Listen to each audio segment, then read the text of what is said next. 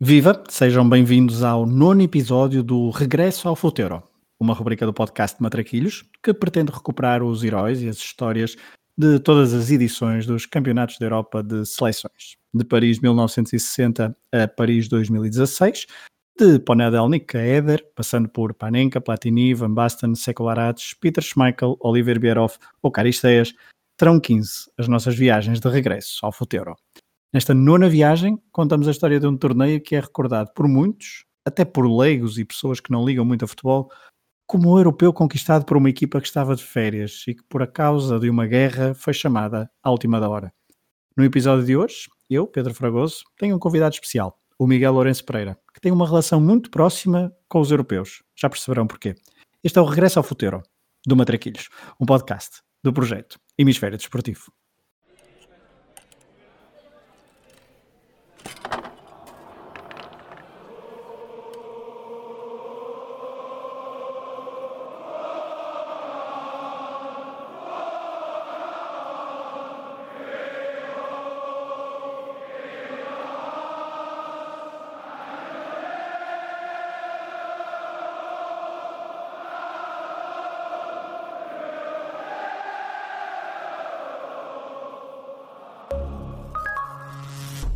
Miguel. Olá, Fragoso, como é que estás? Tudo bem? Tudo bem-vindo ao Regresso ao Futeiro. Obrigado. Estou aqui a fazer as honras do Rui. Não vou ter o nível dele para os trocadilhos, nem, nem para o humor, mas prometo deixar-lhe muitas pérolas de espanholismos que eu sei que ele gosta. Exatamente, não, isso de facto é imbatível, é imbatível uh, os trocadilhos dele.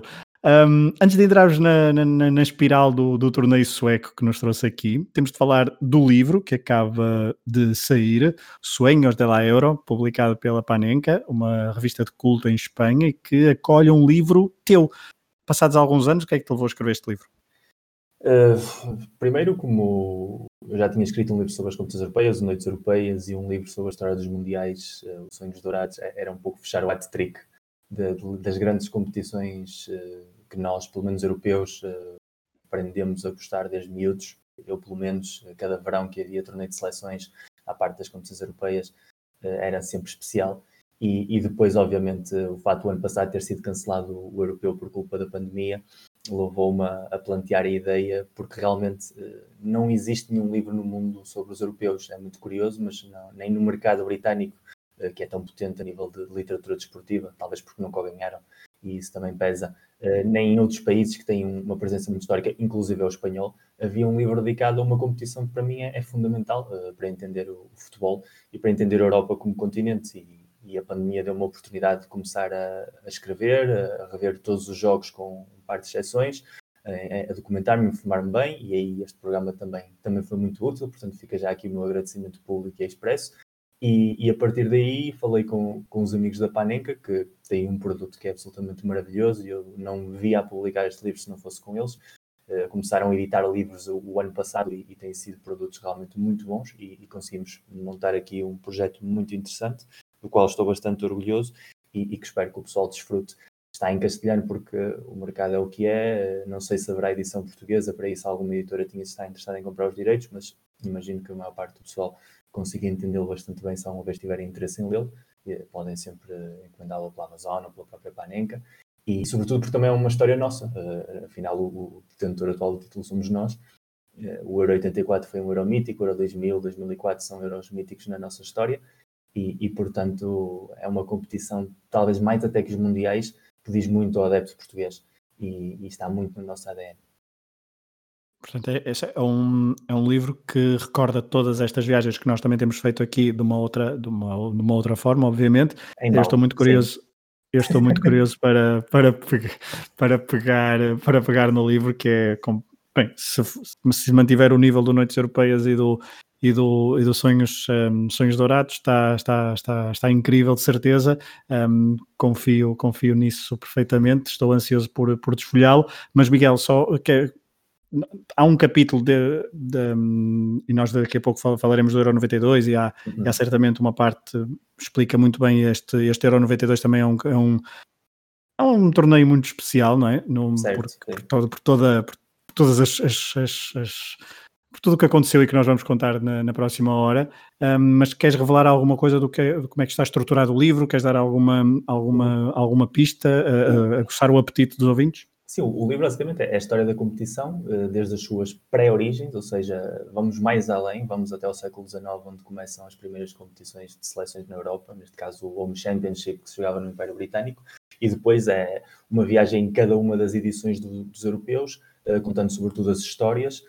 mais importantes desse europeu, uh, vêm todos os resultados da informação, isso é óbvio, mas não queria-se que fosse uma coisa muito factual, porque para isso hoje em dia já está a internet, uh, contar histórias que as pessoas conhecem pouco, falar de protagonistas que se calhar muitas vezes passam fora do radar e sobretudo contextualizar no que é a Europa, porque a grande ideia por trás deste livro, e quem leu Noites Europeias sabe isso bem, eu gosto muitíssimo de utilizar a história como contextualizador de tudo o que se passa no futebol, acho que são indissociáveis, e, e, o europeu é provavelmente o torneio que melhor representa a evolução da Europa como continente e a evolução como continente político, como continente social, económico.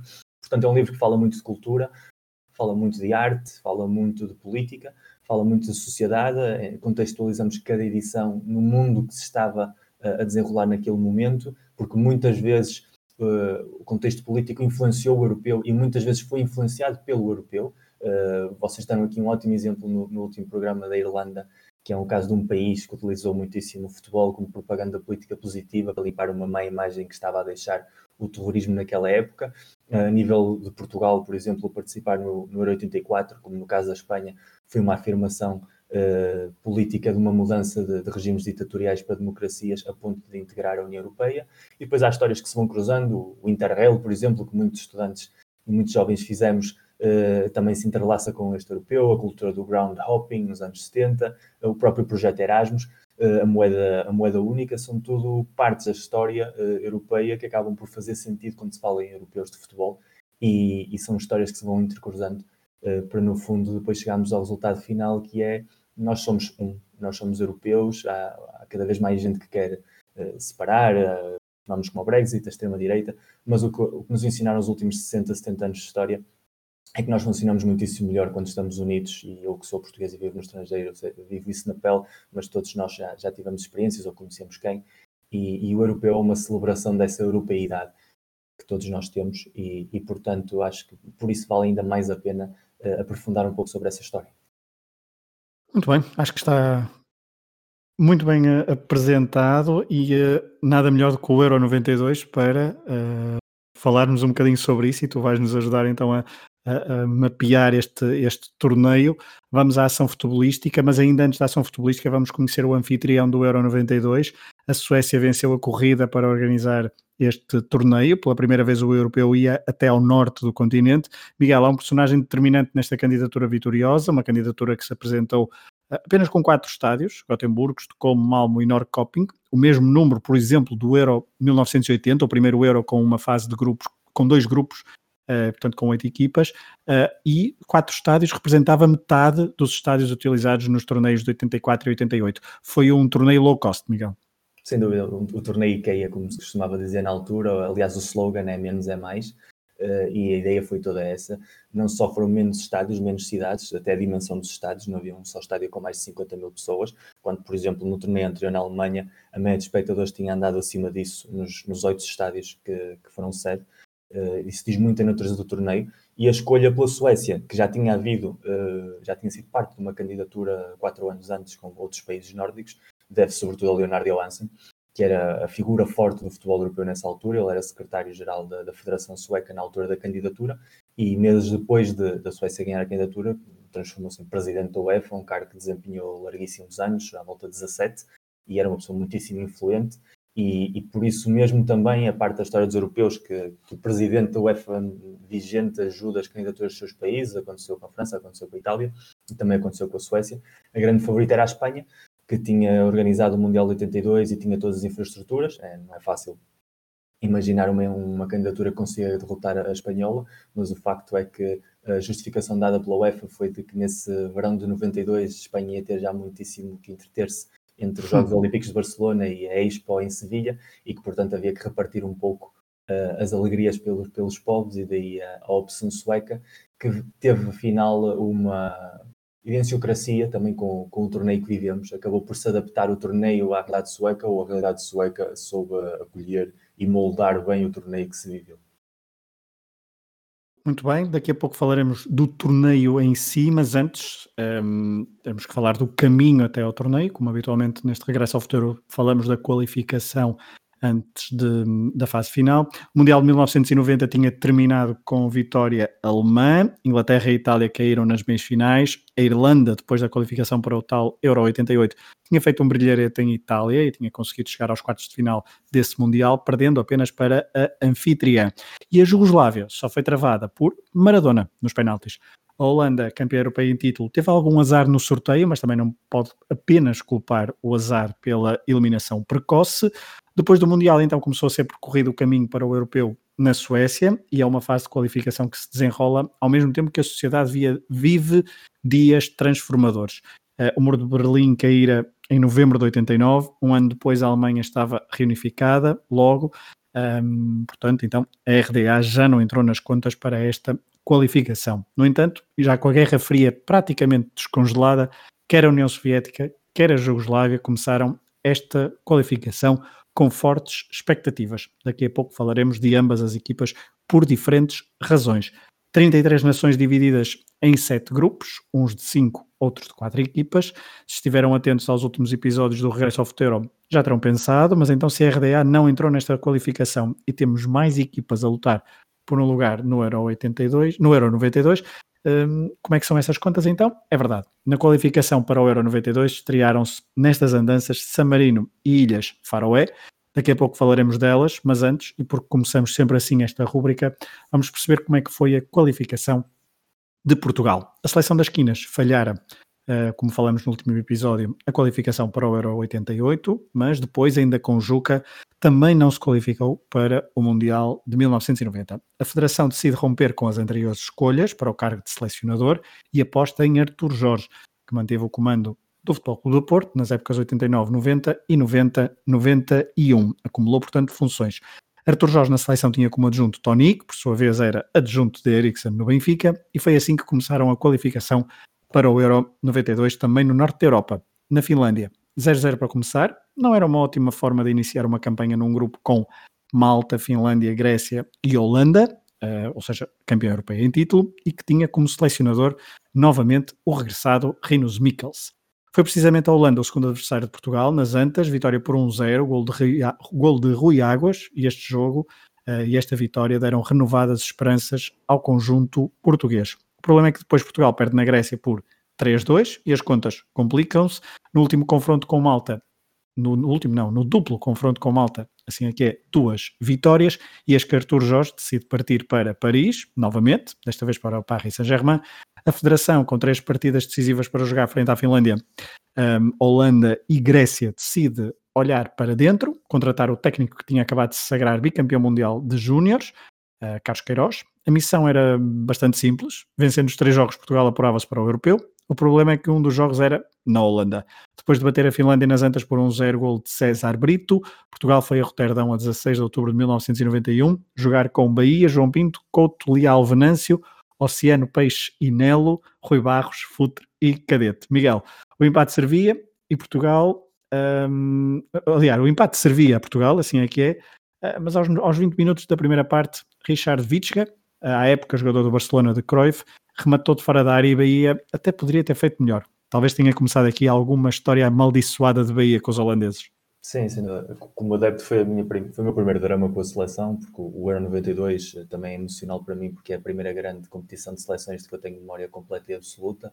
Uh, o Euro 88 apanhou-me muito miúdo, apesar de que na altura meu pai com, gravou todos os jogos em VHS e eu vi-os uh, a posteriori várias vezes. O Mundial 90 tenho recordações misturadas e com o passar dos anos já não me lembro se as vi em direto ou se as revi, mas do Euro 92 lembro-me perfeitamente e não ver ali Portugal era, foi o primeiro golpe que me deu a vida como adepto e lembro perfeitamente desse jogo com, com a Holanda de classificação e realmente o, o Vitor Bahia com, com o brilhante guarda-redes que era e na altura ainda estava na, na, fase inicial de carreira, se é que se pode dizer, uh, tem alguma culpa no cartório, mas o grande problema foi, foi realmente o jogo em Atenas, em que Portugal até começou a perder, depois deu a volta ao marcador, parecia que a coisa ia, ia funcionar, mas depois sofreu dois gols em, em muito pouco tempo e, e, aí realmente é onde se hipoteca a classificação da, daquela que era uma mistura da, da futura geração de ouro à medida que, que o Carlos Queiroz e o próprio Artur Jorge já iam começando a dar uh, passo, aqueles veteranos que, que depois de Saltilho começaram a ocupar um espaço na seleção. Digamos que o grande herói português da fase de qualificação, pelo menos o mais diferencial, foi sem dúvida o Paulo Futre.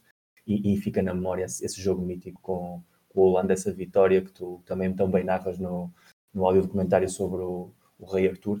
Um, nesse jogo deu a sensação de que essa Portugal podia ser muito mais do que aquilo que acabou por ser.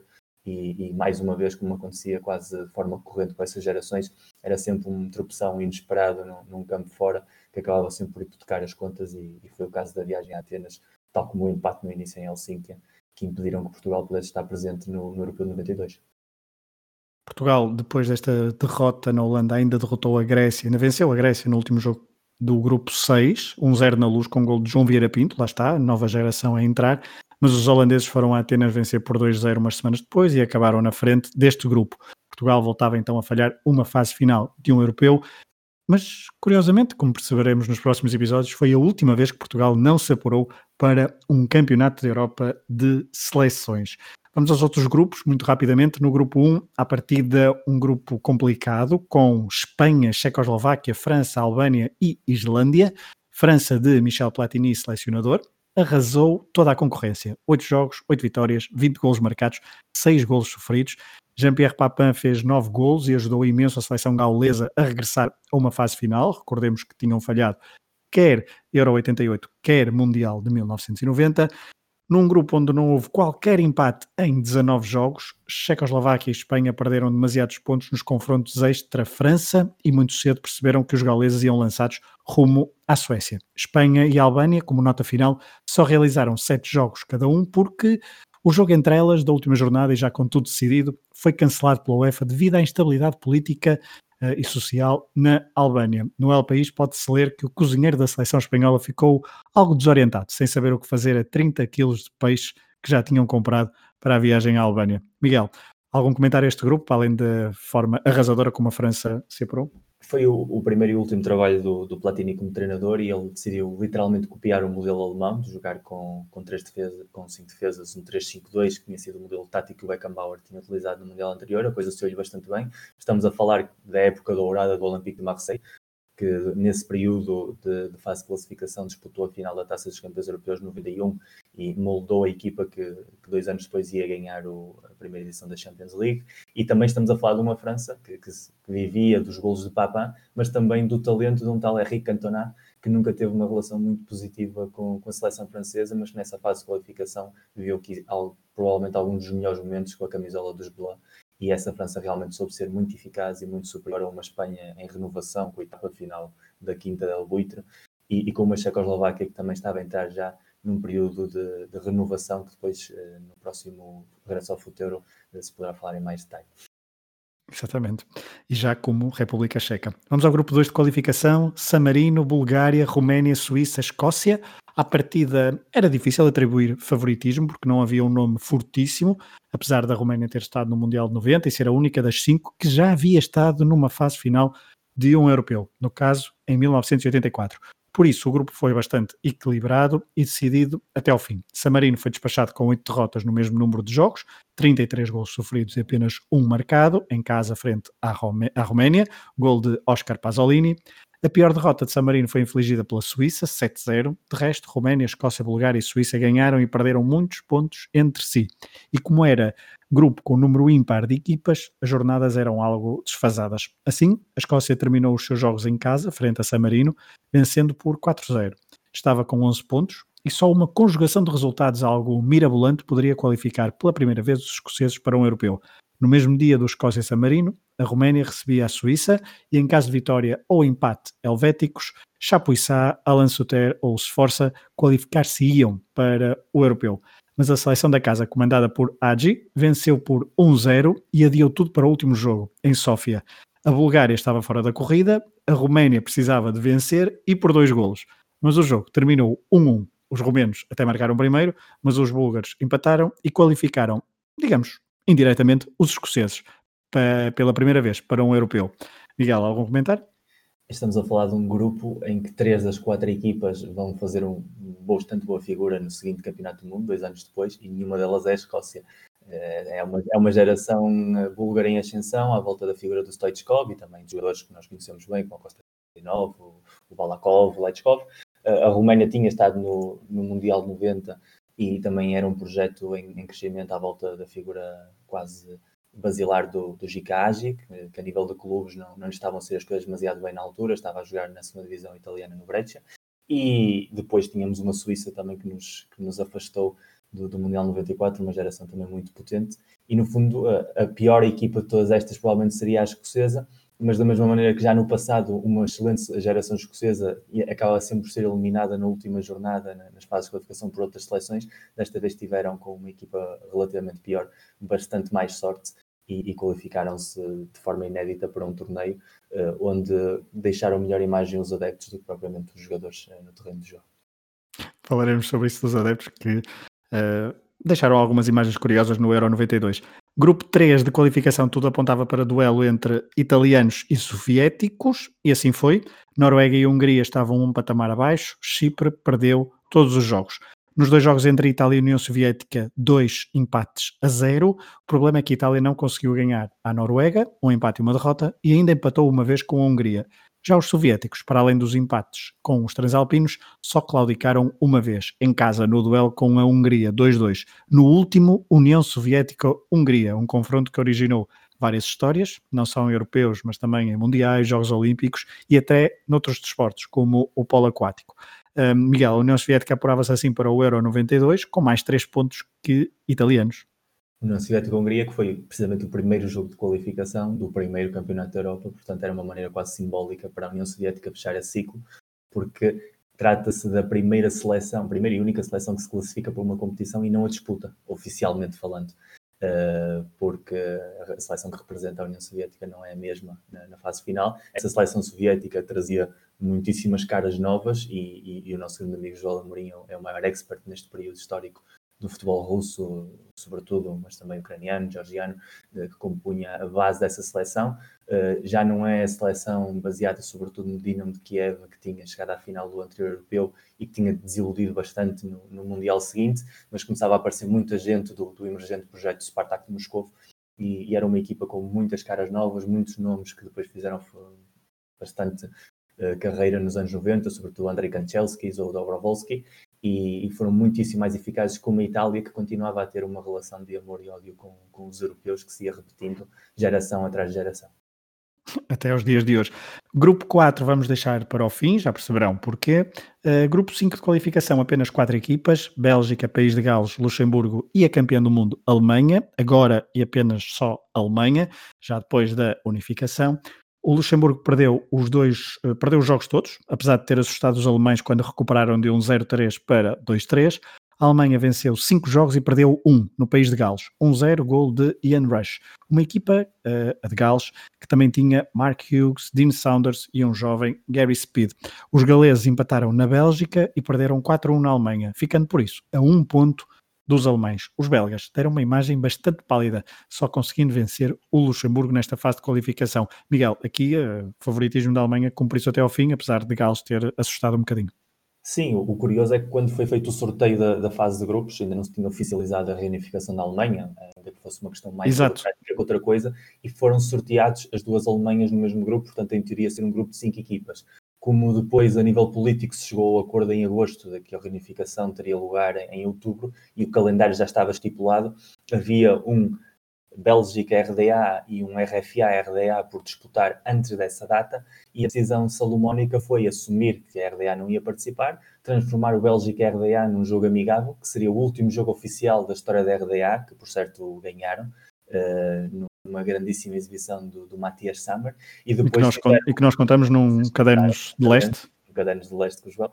E depois uh, fazer do RDA ao RFA um, um jogo amigável de, de, celebração da, da união entre as duas Alemanhas. O certo é que essa Alemanha já era a campeã do mundo, se isso ainda podia ir buscar os melhores jogadores de uma RDA que já tinha ameaçado quase com classificar-se para o Mundial 90 e que tinha bons nomes como o próprio Summer ou o Toll, uh, automaticamente o seu favoritismo ficava muito reforçado. E sim, a fase de qualificação é mais uma vez um episódio da história de Gales com, com as classificações que falham quase sempre na última jornada. Foi assim em em 1978, foi assim em 84, foi assim em 88 e continuou em 92 e até a aparição já no futuro bastante longínquo do, do Garrett Bale e, e companhia, nunca iam conseguir estar à altura da exigência de classificar para a fase final.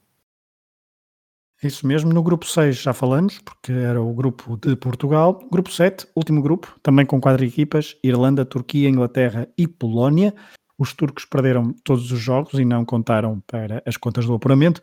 Tudo se, tudo se decidiu na última jornada. Polónia, Inglaterra e Irlanda tinham-se praticamente empatado umas às outras, com exceção do jogo inicial em que os ingleses venceram a Polónia por 2-0. A Irlanda tinha quatro empates e ia para a última jornada com seis pontos, os mesmos da Polónia, que recebia a Inglaterra. Os ingleses, por seu lado, tinham oito pontos. Portanto, se a Polónia vencesse e a Irlanda também, ficariam as três seleções com oito pontos e aí entrava a diferença de golos. Os irlandeses cumpriram e venceram na Turquia por 3-1. Em Poznan, a Polónia adiantou-se no marcador aos 32 minutos. Os ingleses, orientados por Graham Taylor, não tinham tão bom goal average, por isso um, não, tinham, um, eh, não tinham boa diferença de gols então como os irlandeses e portanto tiveram de procurar o golo. Relembre-se, o empate dava apuramento para a Inglaterra, que falhou vários golos até chegar ao desejado empate. Antes, o árbitro austríaco fez vista grossa a um penalti cometido por Chris Hoods, guarda-redes inglês. Um, até que aos 75 minutos, Gary Lineker, claro, na sequência de um canto, fez um belíssimo vôlei e marcou o gol do empate e apurava-se assim para mais um europeu, vingando-se ao mesmo tempo dos irlandeses, Miguel. Sim, sobretudo isso, porque depois do Euro 88 e da derrota nessa, nessa ronda inaugural, também houve o jogo no Mundial de 90 e de repente uma Irlanda, que era uma seleção que não era sequer competitiva nos, grandes fases de qualificação, tinha-se tornado um pouco a besta negra do futebol inglês e foi precisamente esse, esse motor anímico que lhes permitiu superar esse pequeno trauma e, e sobretudo, a eficácia goleadora de um Gary Lineker, que era raio de luz numa seleção que provavelmente, olhando nome a nome eh, e, e, sobretudo olhando a estilo de jogo, é capaz de ser das piores seleções inglesas dos últimos 40 anos, com, com bastante diferença. Voltemos ao grupo 4. Disse que o grupo 7 era o último, mas não, falta falar, obviamente, do grupo 4. Ilhas Faroé, Áustria, Irlanda do Norte, Dinamarca e Jugoslávia. A estreante Ilhas Faroé conseguiu uma vitória e um empate. A vitória foi logo no jogo de estreia, frente aos austríacos, em casa, 1-0. Um o empate foi na Irlanda do Norte. Os austríacos começaram muito mal, venceriam apenas um jogo em casa, frente está, às Ilhas Faroé, e empataram outro, com a Irlanda do Norte. Por sua vez, os homens da, da ilha apenas fizeram sete pontos, muito à custa das Ilhas Faroé, da Áustria e também da Dinamarca. Sim, os dinamarqueses empataram a um golo em Belfast, logo no segundo jogo, e no terceiro perderam em casa frente à Jugoslávia. Parecia que os homens dos Balcãs iam passear neste grupo e os dinamarqueses perderam a fé. Foi aqui também que se dá, e o Miguel daqui a pouco falará um bocadinho melhor sobre isto, a saída dos irmãos Laudrup, que desistiram então da seleção nesta altura. Mas os dinamarqueses foram a Belgrado devolver a graça, venceram por 2-1 e hum, o problema é que a partir daqui os jugoslavos apenas perderam pontos nesse jogo. Oito partidas, sete vitórias e a tal derrota frente aos dinamarqueses. Darko Panchev, melhor marcador da fase de qualificação, um, com 10 golos de toda a fase de qualificação. A Jugoslávia garantiu o apuramento então a 13 de novembro de 1991 por esta altura, a guerra já tinha começado, razão pela qual os jogadores croatas e eslovenos já não se apresentaram nos últimos jogos do grupo de qualificação. Recorde-se, por exemplo, só para contextualizar, o célebre pontapé de Boban num jogo entre Dinamo de Zagreb e Estrela Vermelha tinha sido antes do Mundial de 1990. A Jugoslávia era um vulcão em erupção. No verão de 1991, em 10 dias, a Eslovénia tinha já se separado da Jugoslávia, que estava pronta para participar então no Euro 92 na Suécia como República Federal da Jugoslávia. A guerra pela independência da Croácia também instalou nesse verão. Uh, mas agora vamos dar um salto um ano, praticamente um ano depois, final de maio de 1992, uh, Miguel, Conselho de Segurança da ONU adota a resolução 757, impondo um conjunto de sanções políticas e económicas à Federação Jugoslava, depois de vários incumprimentos de anteriores sanções uh, por parte do, do país dos Balcãs. Entre diversas medidas, proibia na linha, na linha G a todos os membros da ONU a participação em eventos desportivos onde estivessem presentes equipas de qualquer um dos países beligerantes. A UEFA não demorou a atuar, desqualificou os homens dos Balcãs, que já estavam uh, creio que já estavam por aquela altura na, na, Suécia, ou estavam em estágio, e chamou a equipa dinamarquesa, que, ao contrário do que reza a lenda, não estava propriamente na praia, Miguel. Sim, efetivamente. Uh, a UEFA não queria desqualificar a, a Jugoslávia. Aliás, a UEFA tinha tido uma política histórica sempre de se tentar aliar ao máximo de conflitos políticos. Tinha sido assim desde o início. As várias edições que vocês já foram narrando aqui, de episódios de equipas que recusaram a jogar, era precisamente porque a UEFA não gostava de tomar posição sobre nada. E durante o mês de maio, quando a situação já estava a ser bastante escalada, houve várias queixas das distintas federações que pediam à UEFA que tomasse cartas no assunto e que não permitisse a Jugoslávia participar, e a resposta da UEFA era sempre inequívoca: qualificaram-se no terreno de jogo, ganharam o seu direito a jogar e vão jogar. Uh, os jugoslavos, por isso mesmo, viajaram, uh, estiveram no, centro de estágio na Suécia, perto de Estocolmo, já a preparar-se para a fase final, que começava a 10 de junho, e, e nesse estágio, quando estão já uh, em território sueco, é quando finalmente recebem a notícia. toda a comitiva se reúne no hall do hotel e recebem a informação de que foram expulsos do torneio por, por obrigação da UEFA a responder à, à, resolução da ONU e que, portanto, tinham de voltar. Não só tinham de voltar, senão automaticamente passavam a ser personas não gratas no país. Eh, foram transportados em, em autocarros para uma zona do aeroporto de Estocolmo, onde estavam completamente isolados. Nenhuma companhia aérea europeia queria levá-los a Belgrado porque tinham medo de, de cruzar zonas de batalha ou não, pelo menos não poderem sair porque havia um bloqueio de espaço aéreo. E tiveram de esperar durante larguíssimas horas, através de vários contactos por telefone, que o próprio governo jugoslavo fretasse um avião que fosse até Estocolmo recolher a equipa e devolvê-la a Belgrado. Foi uma situação bastante tremendamente emocional para toda essa comitiva e, e afinal uma Jugoslávia que era, era uma das grandes favoritas, juntamente com a Alemanha e com a Holanda, a ganhar o torneio, tinha feito um excelente Mundial, tinha uma geração que tinha ganho o Mundial de Sub-20 no Chile uh, cinco anos antes, estavam a começar a chegar ao apogeu do seu talento. O Estrela Vermelha tinha ganho o ano anterior a Taças Campeões Europeus e só não volta à final nesse ano, porque precisamente por culpa das sanções não pode jogar os jogos decisivos do grupo de qualificação onde estava em casa e é forçado a jogá-los na Bulgária onde não consegue ganhar uh, à Sampdoria, que assim se classifica para a final. Uh, essa geração de, de jogadores e, e, os nomes que podemos citar dizem muito da, da qualidade, Mijatovic, e há, uh, já não estavam os croatas, mas estava Mijatovic, estava um Boxy, estava Prosinekis, jogadores Sukars, futebolistas tinham sido fundamentais, Panchev, uh, Stojkovic, uh, chave na fase de qualificação, que foi mais uma vez a prova viva de que mesmo com a pressão de uma, de uma Dinamarca muito competitiva, apesar de tudo, conseguiram manter-se líderes do início ao fim uh, da fase de grupos. E, e, realmente do da noite para o dia mudaram as contas do grupo, mudou a percepção sobre o torneio e ficámos sem ver realmente o que é que aquela geração mágica de futebol eslavo teria sido capaz de fazer num, num grande evento internacional e abrir as portas a uma Dinamarca cuja mitologia uh, gerou a ideia de que estavam todos já de férias na praia, quando não podia ser mais longe da verdade.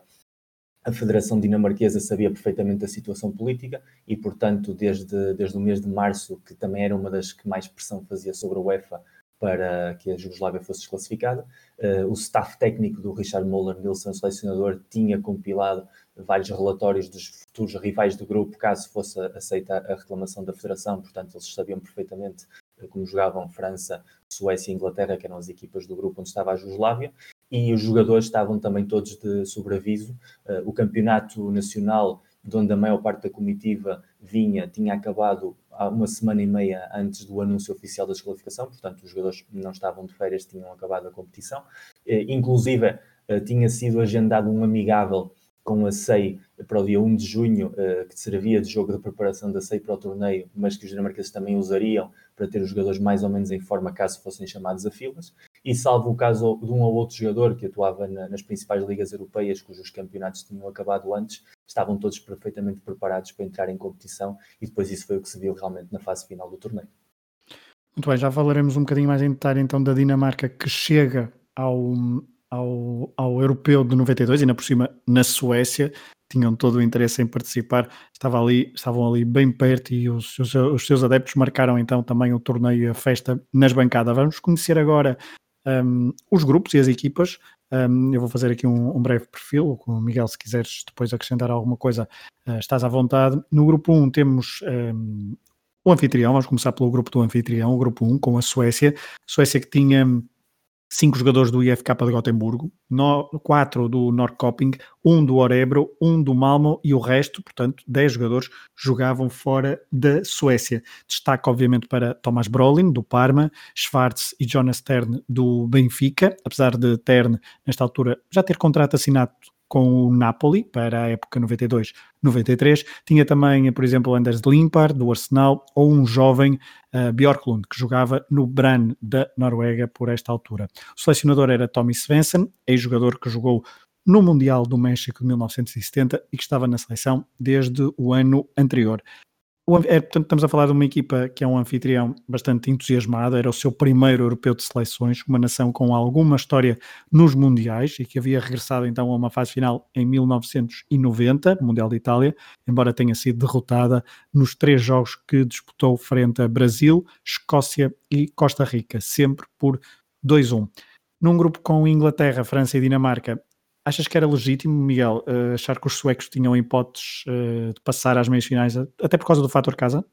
Não havia um grande otimismo à volta da equipa. Uh, havia a memória do Mundial de 58, onde a Suécia organizou o Mundial e chegou à final, mas aí estamos a falar de uma geração sueca de ouro, que tinha já vindo desde, desde a década anterior a brilhar nos Jogos Olímpicos e, e, e noutros torneios.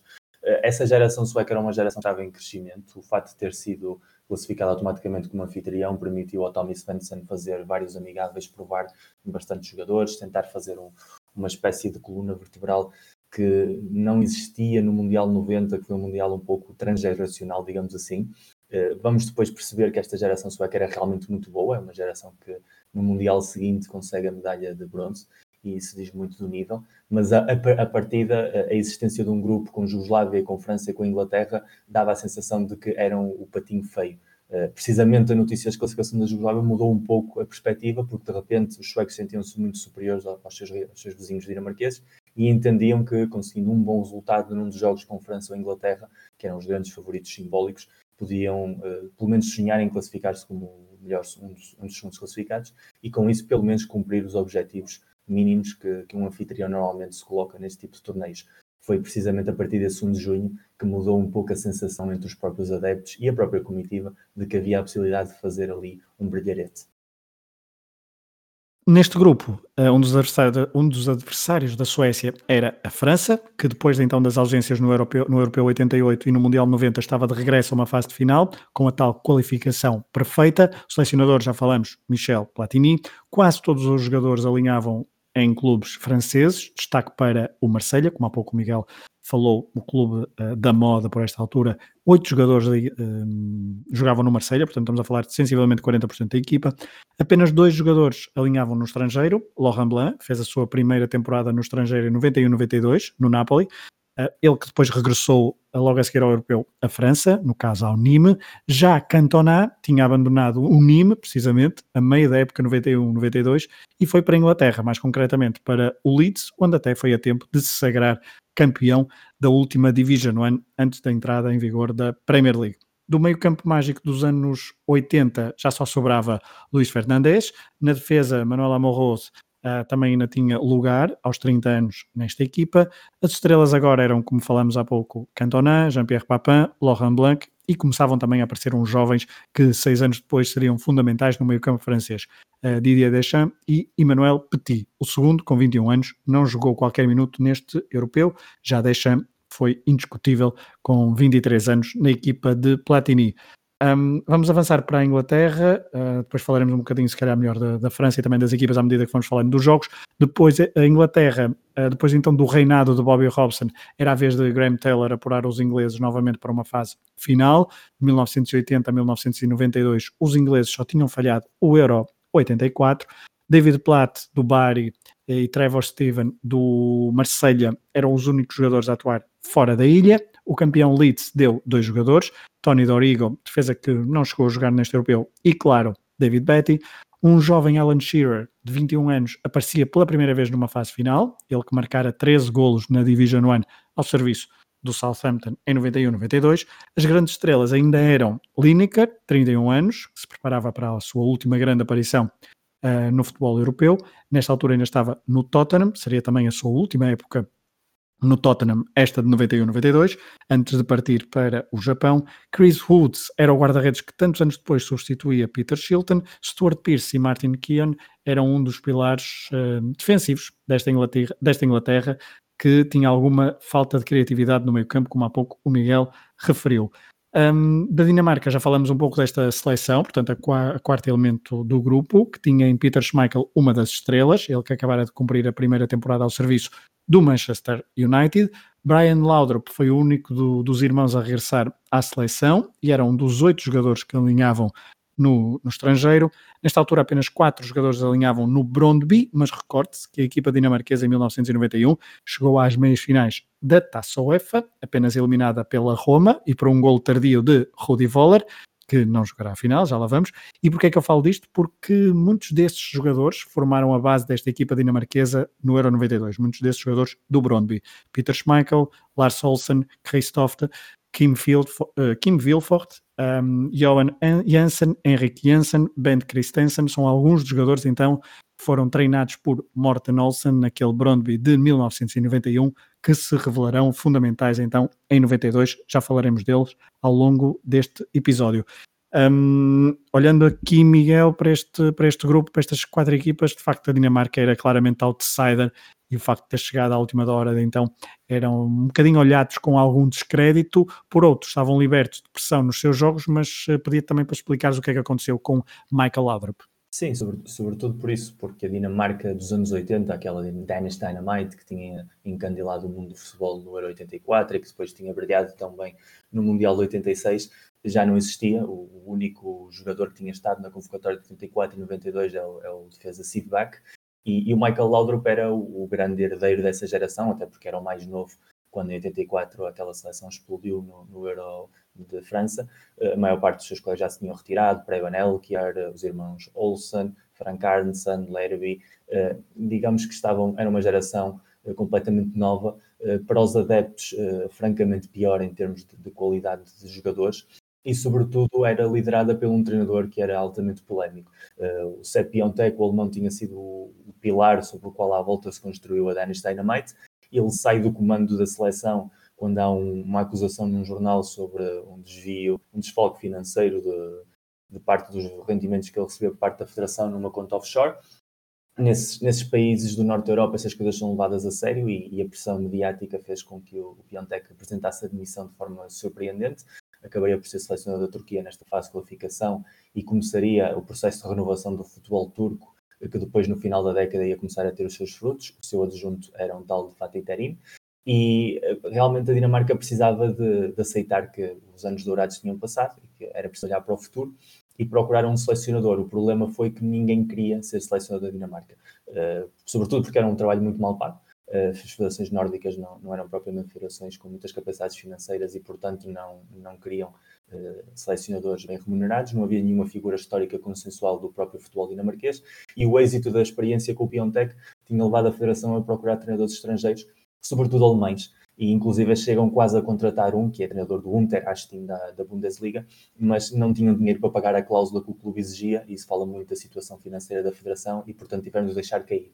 No meio disto tudo, Richard Müller-Nielsen era o, o polícia mau para o polícia bom que era Piontek, era o seu adjunto há muitíssimos anos na seleção, tinha sido também ao mesmo tempo selecionador de sub-21, ou seja, esta nova geração ele conhecia-os uh, há muitíssimos anos, e era um jogador que era altamente uh, criticado pelos, pelas antigas glórias, porque sabiam que era, digamos assim, o, o cão de fila de, de Piontek nos seus anos uh, como selecionador.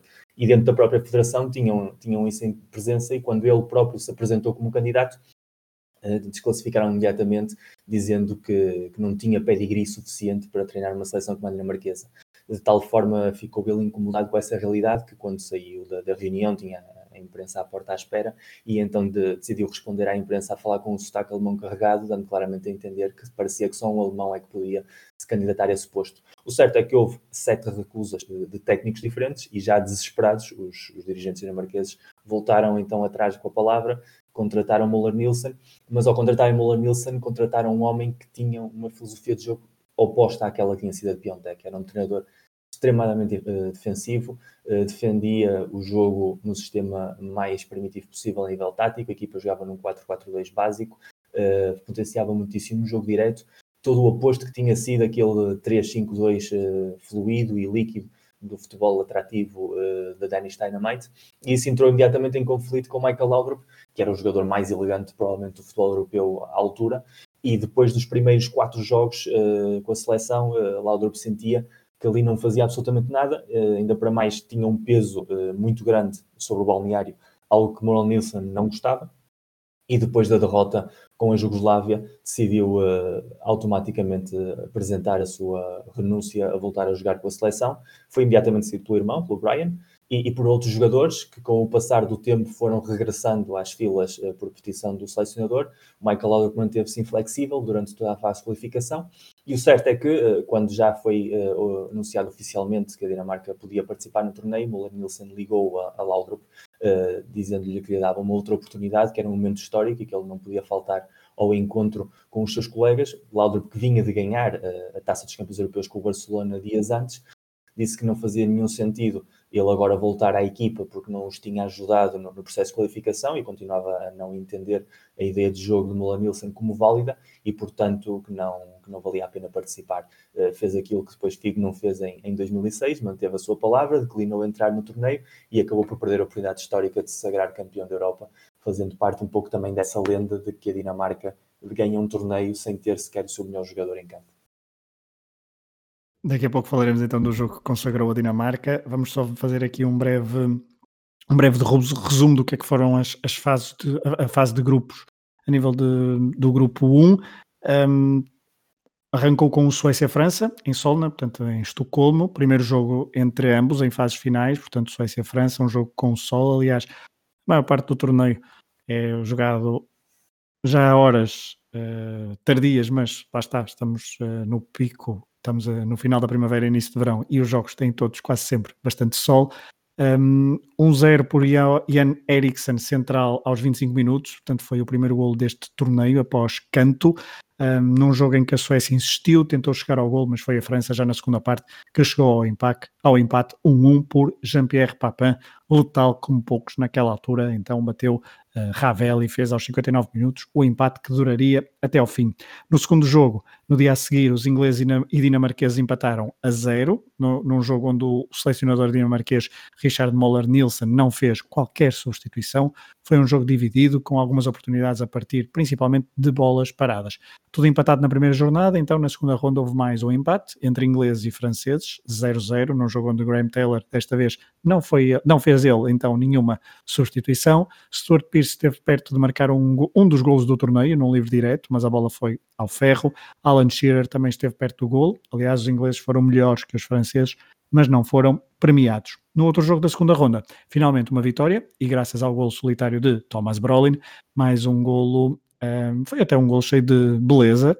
Tern, Dalin, Schwartz e Brolin numa jogada de contra-ataque que também contou ali com uma pequena ajuda de um defesa dinamarquês pelo meio. A entrada então para a terceira jornada, Suécia 3 pontos, Inglaterra e França 2, Dinamarca 1.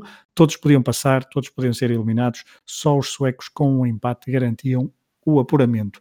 A 17 de junho, então, a Inglaterra começou a todo o gás, gol aos 4 minutos por David Platt, depois do centro de Lineker, mas os anfitriões na segunda parte deram a volta ao marcador aos 54 minutos, num jogo muito parecido ao que marcou, uh, num golo muito parecido, aliás, ao que marcou frente aos franceses, num canto pela esquerda, Ian Eriksen, num super cabeceamento, bateu Chris Woods. Os suecos, apoiados pelo público, queriam vencer e ficar em primeiro do grupo, forçaram o ataque de tal forma que aos 83 minutos, numa tabelinha entre Dalin e Brolin, este último fez mais um belo gol e festejou com a famosa pirueta no ar, 2-1. A Suécia avançava para as meias finais no primeiro, um, em primeiro, no seu torneio. A Inglaterra ia para casa mais cedo, independentemente do que acontecesse no outro jogo, em Malmo. E Gary Lineker, uh, Miguel, só uma nota, se quiseres dar, uh, Lineker despediu-se assim, num jogo em que até foi substituído e não bateu um recorde neste jogo.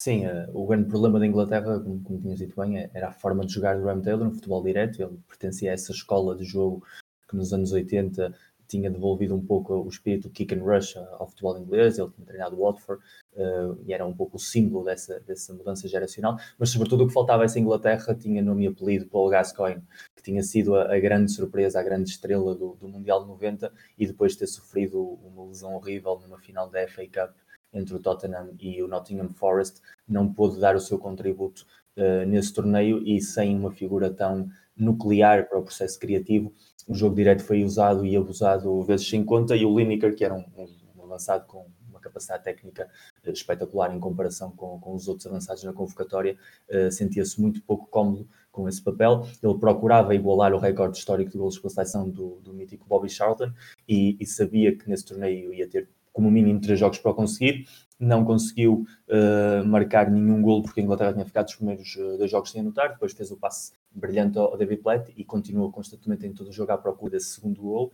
Mas, uh, 20 minutos do fim, o selecionador, de maneira completamente inesperada, decide trocá-lo pelo Alan Smith, que era um, um possante avançado do Arsenal na altura, e basicamente acabou por condenar uh, o final da carreira internacional do Lineker antes de ir para o Japão, de poder igualar esse registro histórico e, e poder inclusive vir a disputar a, as meias finais, sendo que para um jogador que tinha tido uma história de amor tão grande com os mundiais, acabou por ter sempre uma série de sabores importantes quando lhe tocava disputar um campeonato da Europa.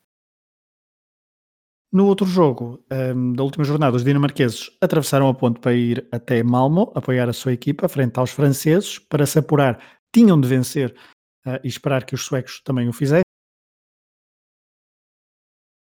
Já os franceses até podiam avançar com mais um empate. Num jogo com muito sol, apesar da hora tardia, aos 7 minutos, Henrik Larsson deu o melhor seguimento a um passe de Fleming Povelsen, um, na segunda parte, Platini lançou do banco Luís Fernandes, mas foi Jean-Philippe Durand a encontrar de calcanhar o colega Jean-Pierre Papin, que bateria Peter Schmeichel com muita categoria 1-1. O empate naquela altura, ali aos 61 minutos, apurava os franceses, porque tinham mais golos que os ingleses. Já os dinamarqueses estavam fora do torneio com este resultado e a França até estava por cima do jogo. Até que aos 78 minutos, numa jogada rápida pela direita, Paulson fez a sua segunda assistência no jogo, desta vez para Lars Elstrup, o número 10 da equipa, que tinha entrado 10 minutos antes. Um gol decisivo, 2-1 final e a Dinamarca avançava no torneio. Um, Miguel, tu, vamos avançar porque daqui a, neste jogo não participa uma personagem fundamental na caminhada da, da Dinamarca uh, até, à, até à final, mas já, já contaremos isso na altura, na altura da final. Vamos avançar até para não perdermos mais tempo e vamos para o grupo 2, onde tínhamos as outras quatro equipas que estavam apuradas: Alemanha, Holanda, Escócia e SEI. Já, já explicarás o que é que é SEI. A Alemanha, campeã do mundo em 1990, selecionador Bertie Vogt, sucessor então de Beckenbauer. Oito jogadores atuavam em Itália, uma espécie de meca do futebol para esta altura, os restantes na Alemanha. Desses oito jogadores que jogavam em Itália, seis foram titularíssimos ao longo do torneio: Stefan Reuter, Jürgen Kohler, Andreas Brema, Thomas Assler, Karl-Heinz Riedel e Jürgen Klinsmann. Um lesionou-se, um, portanto, estes são os seis titularíssimos. Dos oito, ainda há um que se lesionou no primeiro jogo, Rudi Foller, e outro que foi suplente utilizado em três jogos e titular noutro. Thomas Doll. Portanto, só para verem o peso dos alemães que jogavam na Série A por esta altura.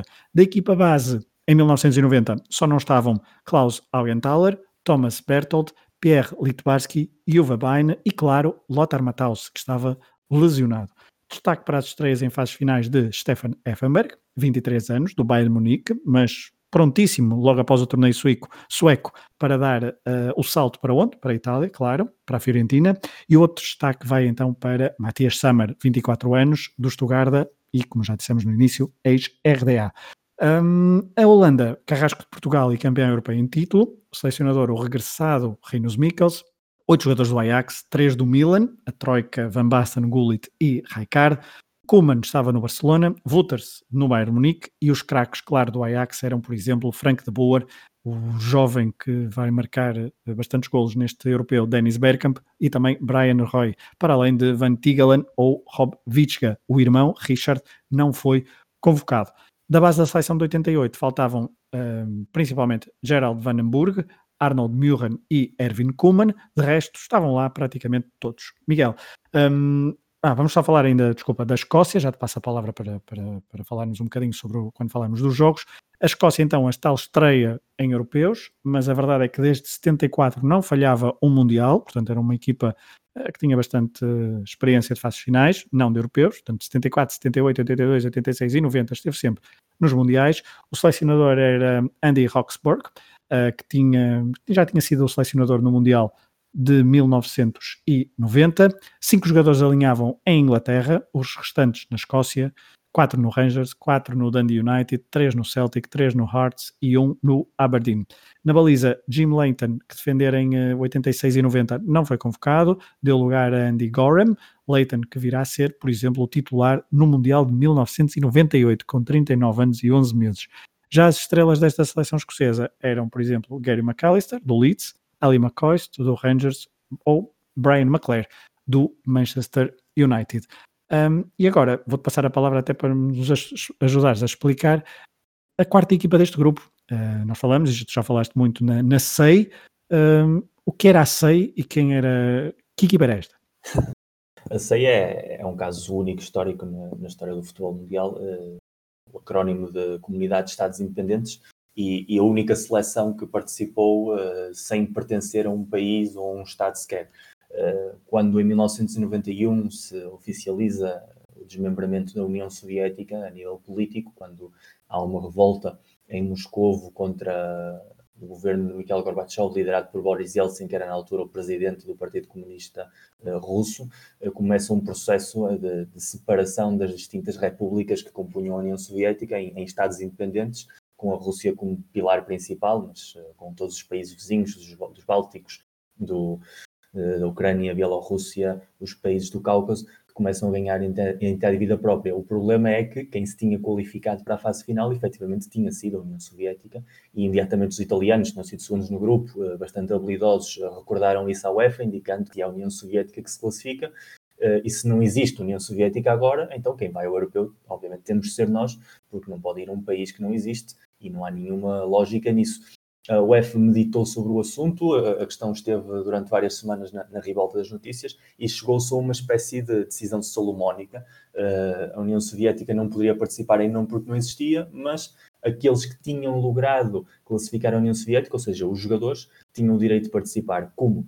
Criando-se uma federação fictícia que teria a duração exclusiva do período de sete meses que duraria desde o 1 de janeiro até, até julho, quando terminava o torneio, em que uh, se, se constituiria por todos os jogadores das diferentes repúblicas soviéticas que tivessem participado na fase de qualificação e que quisessem representar uh, essa federação para poder jogar a fase final. Uh, não teriam bandeira, a bandeira era uma bandeira completamente branca, não teriam hino, o hino escolhido foi a nona sinfonia do Beethoven, e as camisolas seriam idênticas em cores à que tinha usado a União Soviética, ou seja, o vermelho e branco, mas em lugar daquele mítico CCCP que indicava que era a União Soviética, estaria o CAI de Comunidades de Estados Independentes. Ou seja, realmente estava um grupo de jogadores a representar um país que não existia, cada um já sabia quando aquela prova terminasse, oficialmente eles teriam de integrar a federação da sua respectiva república. Havia jogadores russos, havia jogadores ucranianos e havia jogadores georgianos que sabiam que no momento em que acabasse o último jogo nunca mais iam jogar juntos. E, portanto, uh, criou-se aqui uma espécie de, de vazio institucional legal que, que se aproveitou para que pudesse participar uma equipa que tinha ganho no terreno de jogo o direito a estar, mas que realmente já não existia como nação. O selecionador Anatoly Bichovets, eh, ele que tinha estado como jogador no Euro 68 e no Mundial de 70, eh, dos 20 jogadores, 10 jogavam na, na Rússia, Spartak, CSKA e Dinamo de Moscou, um no Dinamo de Kiev e os restantes nove no estrangeiro, em vários países. Em Portugal, por exemplo, alinhava no Benfica Sergei Yuran. Um, alguns destaques mesmo rápidos, portanto, Vitor Onopko, Mikhail Shenko, Alenikov, Kanchelskis, Dobrovolsky, um, eram algumas das estrelas desta SEI, uh, em inglês, poderão ler em alguns sítios, SIS. Um, vamos aos jogos, primeira jornada, o grupo abriu com Holanda-Escócia, decidido com um gol aos 77 minutos, o autor foi um jovem de 23 anos que se estreava em fases finais chamado Dennis Bergkamp, após assistência de Frank Rijkaard. No segundo jogo do grupo, a SEI quase que surpreendia a Europa e mais concretamente a Alemanha. Na segunda parte, Reuter fez um penalti infantil e descuidado. Dobrovolski bateu de marca dos 11 metros Bodo Wilgner. Uh, isto foi aos 65 minutos e a SEI aguentou até aos 90 minutos, porque mesmo sobre o apito final do árbitro, Thomas Assler dispôs de um livre direto em cima do risco da grande área, ele que uns minutos antes tiveram uma semelhante situação e a bola até rasou o posto, uma espécie de tentativa para o que viria a fazer então aos 90 minutos. Um, agora sim, a bola no ângulo esquerdo, outra vez da baliza de Dimitri Karin, sem hipóteses para o gigante russo, estava feito o empate e a campeão do mundo livrava-se de entrar a perder no Euro 92 frente à SEI. Há uma discussão, um, discussão diz, diz, diz, nesse momento, o Assar que é, provavelmente, para quem já não se lembra ou quem não viveu a nível de livros diretos, o Beckham da sua geração, é, era perfeito na execução de livros, mas precisamente esse falhanço fez com que, quando tivesse apanhado falta, todos os jogadores da seleção alemã foram procurar a bola para serem eles a, rematar, uh, nomeadamente jogadores como o Klinsmann, como o Sammer, como o Muller, que estavam no terreno de jogo, e, o, e o agarrou a bola e começou a abanar com a cabeça, dizer, esta, era desta oportunidade ninguém me tira, se eu quase que cheguei lá na jogada anterior, agora nesta chego, e depois quando marcou o gol, foi uma, uma seleção eufórica de, de alívio também, mas também de reivindicação de de, existem segundas oportunidades no futebol sempre. E Thomas Hassler é uma das figuras deste torneio que faz alguns jogos bastante, bastante acima, acima da média. Na segunda jornada, a Escócia, depois da derrota com a Holanda, defrontou a Alemanha. O empate seria um bom resultado. Tentariam aproveitar todos os momentos de bola parada, principalmente, então, para criar perigo e chegar ao golo. Mas aos 30 minutos da primeira parte, Summer e Klinsmann combinaram para Karl Heinz Riedel a rematar sem hipóteses para o guardião escocês. Logo no início da segunda parte, Stefan Effenberg, pela direita, entrou, uh, centrou, aliás, muito chegado à, à baliza. O guarda-redes Andy Gorham escorregou e a bola entrou caprichosamente na baliza. 2-0, os germânicos eram mais fortes e assim confirmaram um, assim o confirmaram no relevado. A Escócia, com esta derrota, dizia adeus ao torneio, ainda com um jogo para jogar, uma oportunidade para premiar os seus adeptos quatro anos antes houve festival irlandês, em 1992 foram os escoceses a fazer a festa. No outro jogo, numa espécie de reedição uh, da final de 1988, apesar, lá está, da União Soviética ser coisa do passado, a SEI e a Holanda empataram a zero, assim, tudo se, tudo se decidiria na última jornada. Os homens de leste tinham de ganhar à Escócia e esperar que houvesse uma vitória no jogo entre vizinhos e rivais, Holanda e Alemanha, mas a SEI rapidamente percebeu que dificilmente avançaria na competição. Aos 17 minutos de jogo, já perdia por 2-0. Dois remates de fora da área que deram em golo, com muita sorte à mistura nos dois lances. Primeiro Paul McStay, depois Brian McClare. Na segunda parte, de penalti, McAllister fez o 3-0 final. A Escócia terminava em beleza a sua primeira participação em europeus. A SEI despedia-se uh, com dois empates e uma derrota antes de das ex-nações soviéticas terem todas então as suas próprias federações enquanto países independentes. Por isso, holandeses e alemães jogaram pelo primeiro lugar do grupo. Quem vencesse encontraria a Dinamarca. Quem perdesse teria pela frente o anfitrião. O empate favorecia na altura os germânicos. Era a reedição do jogo de Milão, do Mundial de 90, dos oitavos de final, da meia-final do Euro 88, do jogo da fase de grupos do Euro 80 e do Mundial de 78. E claro, também da final do Mundial de 74. Era toda uma rivalidade cheia de história, com ligeiro pendor para os alemães. Se no jogo entre Escócia e Sei houve entrada forte de uma das equipas, o mesmo aconteceu no jogo em Gotemburgo. A Alemanha entrou muito bem e aos 15 minutos já vencia por 2-0. Dois gols de bola parada, Frank Rijkaard e Witschka. Klinsmann, também de bola parada, reagiu no início da segunda parte, mas Dennis Bergkamp, aqui em jogada de bola corrida, fez o 3-1 que colocou os holandeses na liderança do grupo e em rota de colisão com os dinamarqueses. Miguel, os favoritos neste grupo passaram. Sim, e, e sobretudo porque tinham voltado às origens. O, o, o Mikkels, quando volta a selecionador, ele é um, é um, treinador completamente diferente daquele dos anos 70, já se tinha visto no, no anterior regresso ao futuro, que aquela Holanda de 88 jogava num 4-4-2 que não era aquele 4-3-3 ou 3-3-3 histórico do futebol holandês, uh, muito mais baseado na escola do PSV, que tinha sido campeão europeu desse ano, do que propriamente na ideia de jogo do Ajax, mas com a aparição estelar desse, desse miúdo chamado Dennis Bergkamp, que estava já numa fase de maturidade competitiva importante tinha um problema quem é que ficava no banco de suplentes para jogar entre Gullit, Van Basten e Bergkamp. E houve uma pressão de vários jogadores, sobretudo desse núcleo duro do Ajax, de voltar a mudar o sistema de jogo para um sistema de jogo muito mais ofensivo, um 4-3-3, onde inclusive muitas vezes uh, entrava também Brian Roy e Gullit jogava como todo terreno no meio campo. Uh, e isso, de certa maneira, deu muito mais fluidez de jogo ofensivo aos holandeses. Uh, Bergkamp foi provavelmente o melhor jogador individual do, do torneio e, e, simplesmente a única coisa que faltou para aquilo carburar foi, foi Marco Van Basten, um jogador que tinha feito a sua lenda no europeu, mas que depois, tanto no Mundial do, do Itália 90 como no, no 92, eh, seria incapaz de marcar um só gol, algo que parece completamente ilógico, tendo em conta que estamos a falar do, do melhor avançado, provavelmente, da sua geração, mas essa incapacidade uh, compensada pela, pelas exibições do Bergkamp foi o ponto frágil dessa, dessa Holanda que prometia, nesse momento em que ganha a Alemanha de uma maneira tão contundente, afirmar-se como o máximo favorito a levar outra vez de maneira consecutiva o troféu. E daqui a pouco falaremos de um jogo onde Marco Van Basten nem um penalti conseguiu marcar.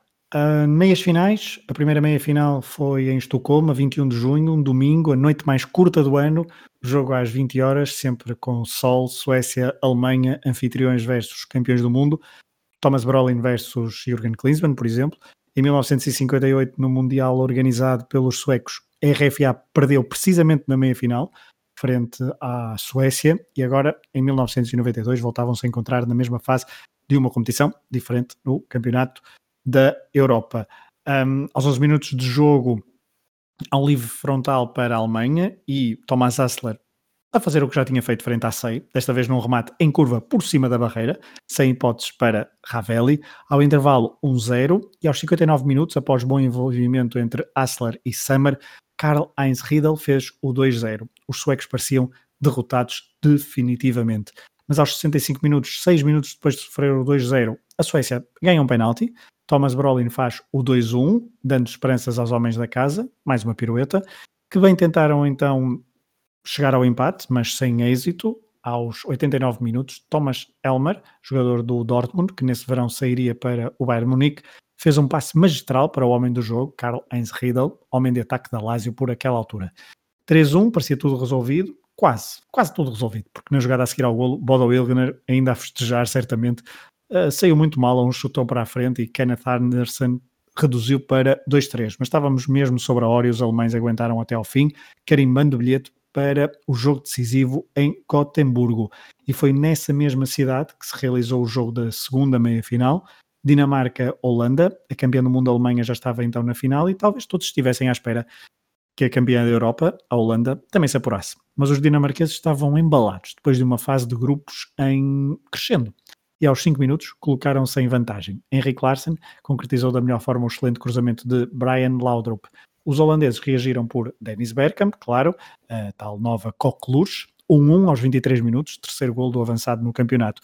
Mas Henrik Larsson não quis ficar atrás de Dennis Bergkamp e também fez o seu terceiro golo no torneio, voltando a marcar ainda na primeira parte, aos 33 minutos, fazendo o 2-1 para a Dinamarca, uh, levando ao delírio os milhares de, de dinamarqueses que festejaram quase, quase, quase até ao final, da ao final da partida.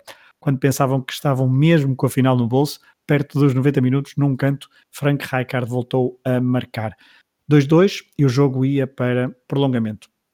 Tal como em 84, quando a Dinamarca jogou frente aos espanhóis na meia-final, os 30 minutos adicionais não foram suficientes para encontrar vencedor e teve de se recorrer aos penaltis. Em 1984, os dinamarqueses perderam contra a Espanha, agora queriam chegar a uma final inesperada. Koeman marcou primeiro, Henrik Larsson fez o mesmo, apesar de Van Broekholen quase ter impedido o golo, só que depois veio Van Basten, que foi o segundo a rematar pelos holandeses, mas foi demasiado denunciado e permitiu a Peter Schmeichel uma excelente defesa, apesar, lá está, do remate não ter sido dos mais potentes. Até a final, todos marcaram, o remate decisivo foi de Kim Christoph, a Dinamarca estava na final menos de um mês depois da possibilidade de jogar o torneio ser apenas uma pequena, pequeníssima possibilidade. Miguel, não era a final totalmente esperada, bem pelo contrário, porque toda a gente esperava talvez um, Dinamar um, um Alemanha-Holanda, mas a verdade é que a Dinamarca conseguiu uh, surpreender o, os holandeses. Sim, aliás, no, no final do Alemanha, do Alemanha-Holanda, uma relação muito tensa acumulada nos últimos anos podia antecipar um jogo duro ou um jogo polémico, como tinha sido o Mundial de 90, com, com a mítica expulsão do Raikar e, e, do Foller por aquele incidente, mas o que se viu foi uma de jogadores abraçados uns aos outros, trocarem camisolas, porque dava a sensação que eles sabiam que tarde ou cedo se iam encontrar na final, que sentiam-se muito superiores tanto por serem os campeões europeus e mundiais em título, como também por sabendo que os rivais que iam ter eram suecos e, e dinamarqueses, sentiam claramente que, que, ainda havia um capítulo novo uh, para essa final, para voltarem a acertar contas. Uh, o favoritismo do alemão foi cumprido nessa, nessa meia final, uh, um jogo com, com penteados muito próprios, já, já, que, já que sacaste o, o Brolin Klinsmann, é preciso falar de todos esses penteados uh, dos 90s e essas camisolas largas. A primeira edição, aliás, que tem nomes, uh, as camisolas têm números à frente.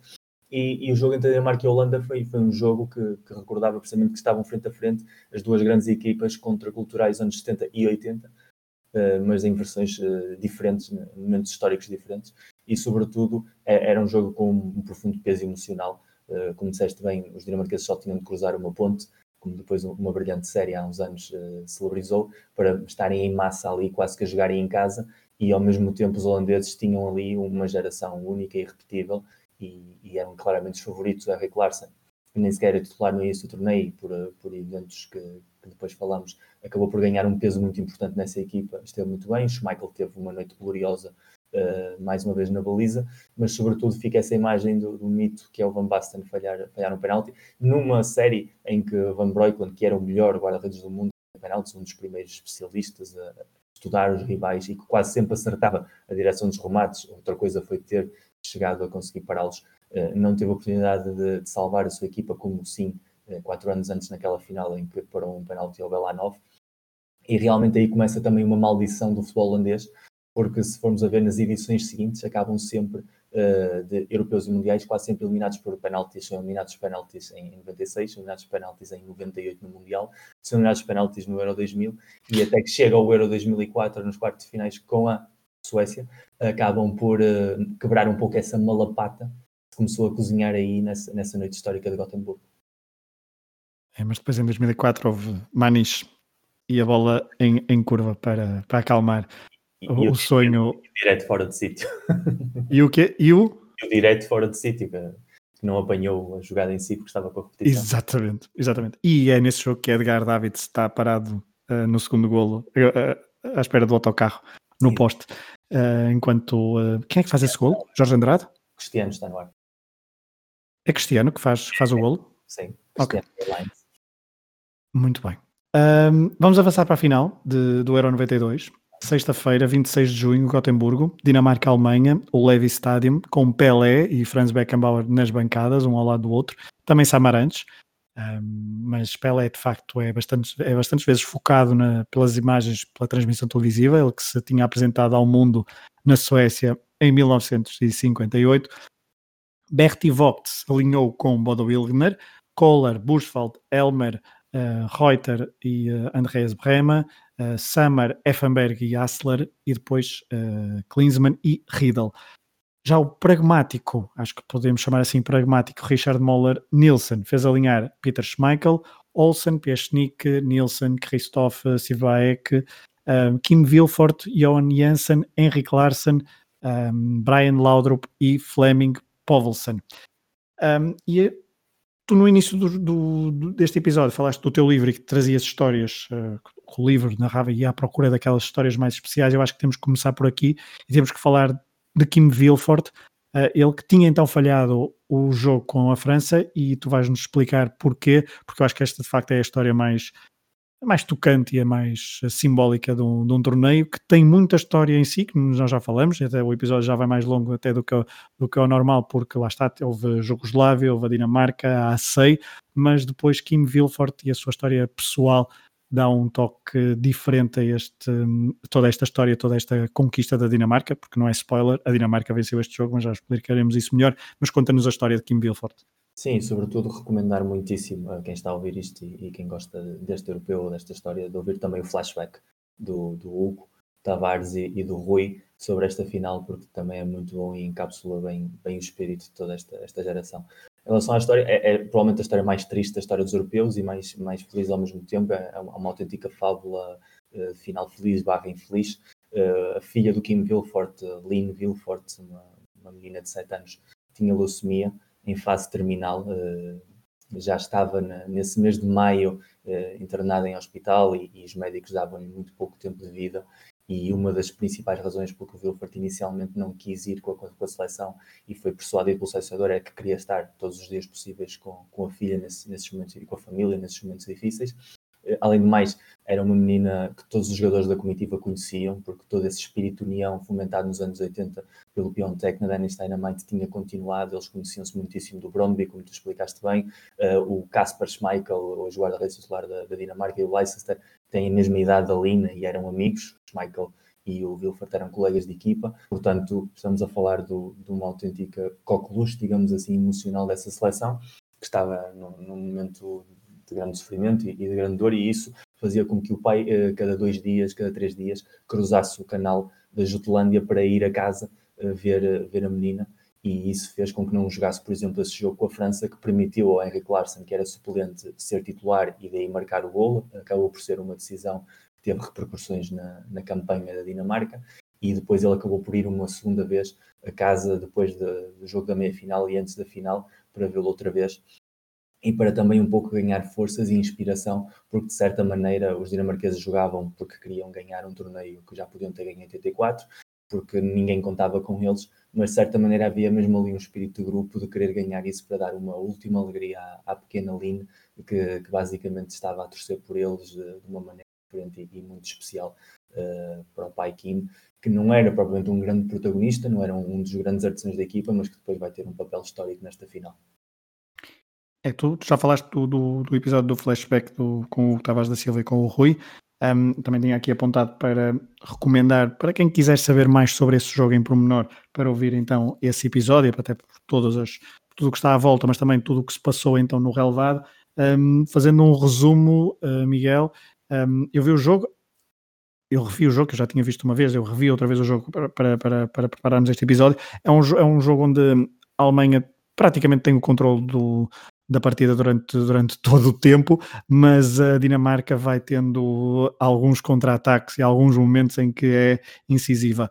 O resultado, como todos uh, se, se, todos devem saber, é 2-0, mas antes disso há duas, há duas ou três notas. Queria que falasses do equipamento de Peter Schmeichel, um equipamento uh, bastante, um, bastante mítico e ficou muito associado ao, ao próprio Peter Schmeichel, uh, que, um, que, estava a aparecer na Europa, que já estava obviamente no Manchester United.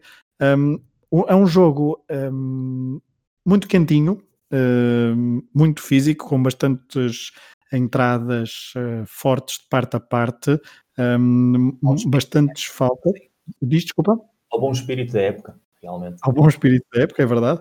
Um, mas o que eu notei foi sempre uma Alemanha sem criatividade para furar a organização dinamarquesa e do lado da Dinamarca um, há de facto um jogador que sempre que tocava na bola se distinguia do, dos, dos restantes, que era Brian Laudrup. Sim, sem dúvida. Uh, curiosamente, essa Alemanha, uh, em nomes e em talento individual, era uma equipa muito criativa, porque se olharmos. Pois, uh, ao meio campo, não é? Samar, Assler, Heffenberg, o próprio Klinsmann não era um avançado matador, senão que era um jogador que gerava muitíssimo jogo ofensivo. O Riddler era mais killer de área, mas a própria defesa, o Brema tinha uma capacidade de marcar as diferenças através da linha lateral. E essa Alemanha é capaz de ser, inclusive, mais ofensiva que a que tinha ganho o Mundial dois anos antes, com um perfil diferente talvez mais tático do que esta, e por isso surpreende muito que tenham sido, tenham bloqueado tanto. Depois os jogadores falaram um pouco sobre o peso se sentirem tão favoritos da noite para o dia, eles entraram no torneio uh, com o favoritismo de serem campeões do mundo, depois viram-se tão superados pelos holandeses que um pouco baixaram-lhes as expectativas e quando de repente se viram na necessidade de ganhar quase por obrigação a Dinamarca, tal como tinha acontecido com a geração de 76 contra a Checoslováquia, também evitando uma final contra a favorita Holanda, uh, houve ali uma espécie de bloqueio mental e, e, sobretudo houve ali Peter Schmeichel, que é gigante em toda a final, é, é claramente um jogador diferencial. Acho que a lenda de Schmeichel como um dos provavelmente 4, 5 melhores guarda-redes de todos os tempos começa, começa nessa final. Uh, depois ele tem toda a carreira da Premier League que o referenda e acaba na, na final de, de Camp Nou e depois na passagem aqui por Portugal, mas é aquela final que o define. E aquele equipamento, no fundo, marcou um início de uma mudança estética nos anos 90, os equipamentos guarda-redes, que até esse momento eram, eram bastante, digamos assim, básicos, uh, com cores... Monocromáticos. Muito, sim, muito neutras, porque houve um estudo da, da, da própria Hummel, a empresa que fazia os equipamentos uh, míticos, todos eles míticos da Dinamarca, entre os anos 80 e 90, que entendia que ter aquelas cores, a variedade de cores, podia descentrar uh, uh, os avançados no momento um contra um, e logo aos 7 minutos há ali um, um mano a mano entre, entre o Klinsmann, uh, não, entre o Klinsmann não, desculpa, entre o, entre o Riddle e o... É o Riddle, E, e é, nota-se ali claramente que o tamanho gigante do Schmeichel e a ajuda daquela camisola descentaram o, o avançado da Lazio e, e, criaram a primeira grande defesa da, da noite, tarde-noite que, que permitiu a Dinamarca sentir confiança reforçada na sua ideia de jogo, no seu guarda-redes, depois já avançando nos anos 90, sobretudo no Mundial 94, com Jorge Campos, começámos a ver aquilo como algo normal, mas quem começou realmente essa tendência foi, foi Peter Schmeichel nesse dia. E falando dessa Alemanha que tem todo o controle de jogo e, e sempre que um underdog ganha um, um campeonato da Europa, eh, repete-se o guião, da mesma maneira que Portugal teve o controle de jogo contra a Grécia em 2004 e não foi suficiente, da mesma maneira que a França teve muitas vezes o controle de jogo contra Portugal em 2016 e também não foi suficiente. A Dinamarca estava muito cómoda em não ter a bola, era o tal plano de jogo do Muller Nielsen, onde se calhar um Michael Laudrup sofreria muitíssimo. O seu irmão Brian era um jogador muito mais sacrificado, tinha muitíssima técnica, muito superior a qualquer colega, mas ao mesmo tempo não tinha esse espírito tão clássico do seu irmão. Era um jogador mais de trabalho, jogava muitíssimo na corrida ao espaço e isso também dava muito oxigênio a, essa equipa dinamarquesa que depois o que soube fazer foi aproveitar ao máximo as poucas oportunidades que teve e sacar máxima eficácia, tanto na, na, na tarefas defensivas com, com o Schmeichel atrás, uh, para desespero de um Jürgen Klinsmann que tentou de todas as formas uh, quebrar a resistência dinamarquesa, mas também sobretudo nos dois golos, que são dois golos completamente fora do normal, uh, dentro do que é equipa e dentro do que é o futebol em geral. É, o primeiro gol é uma, é uma uma chamada agora fala-se a pressão alta, não é? Um roubo de bola ainda numa fase de, na primeira fase de construção, que nem era bem uma fase de construção porque a Alemanha tinha roubado a bola, mas perdeu logo a seguir um, e depois reação o Paulo hoje em dia. Exato, reação à perda, exatamente. Foi uma, uma ótima reação à perda da bola e uh, a Dinamarca então depois com, com o Janssen fuzilou Ilgner, fez o 1-0, ainda bem cedo na, na primeira parte. Um, foi uma, um, um gol até que parece, parece haver falta, parece haver offside, uh, uma falta sobre, sobre Brema, mas uh, e a partir daí eu diz, diz? Há um gol que tem duas histórias. A primeira é, obviamente, quem vê a final pergunta-se, e há de se perguntar sempre, o que é que está a fazer Effenberg. Que há como ali um breve momento em que ele se atira ao chão de uma maneira completamente antiestética, que não sabemos se está a tentar desviar a bola ou a desviar-se da bola, porque é, é como se tivesse completamente caído um peso morto. E depois o Janssen era um jogador que rematava muito, eh, acho que toda a gente tem na sua equipa de futebol aquele centrocampista que remata muitas vezes e, e, remata muitas vezes mal e que quando tem a bola e está em posição de remate, como adepto pede que não remate. O Jensen era esse jogador, de tal forma que no dia a seguir o Schmeichel, em, a dar uma entrevista a um jornal dinamarquês, disse isto é um sonho e eu acho que ainda estou a sonhar porque até o Jensen conseguiu marcar um gol num remate de longe. Portanto, esse era o peso que o Jensen tinha em cima e, e acho que todos nós uh, somos capazes de buscar um jogador no nosso, no nosso consciente emocional e pensar se esse jogador fizesse a mesma coisa depois de uma carreira inteira a falhar remates de meia distância, esse seria o seu Jensen. E, e esse jogo tem esse, esse gol tem essa particularidade, digamos assim, histórica. Depois deste golo, começa um duelo particular entre, principalmente entre Jürgen Klinsmann e Peter Schmeichel. Há duas defesas que são uh, monstruosas. Há duas, principal, uma na primeira parte e uma na segunda parte.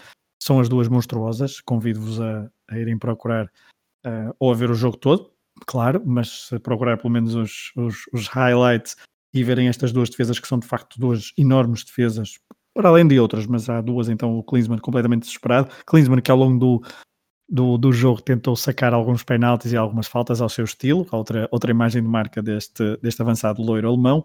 Um, a, a, Dinamarca tentava sempre o contra-ataque, algumas bolas paradas, um, mas lá está. Mas uh, a Alemanha sempre com o controle do jogo.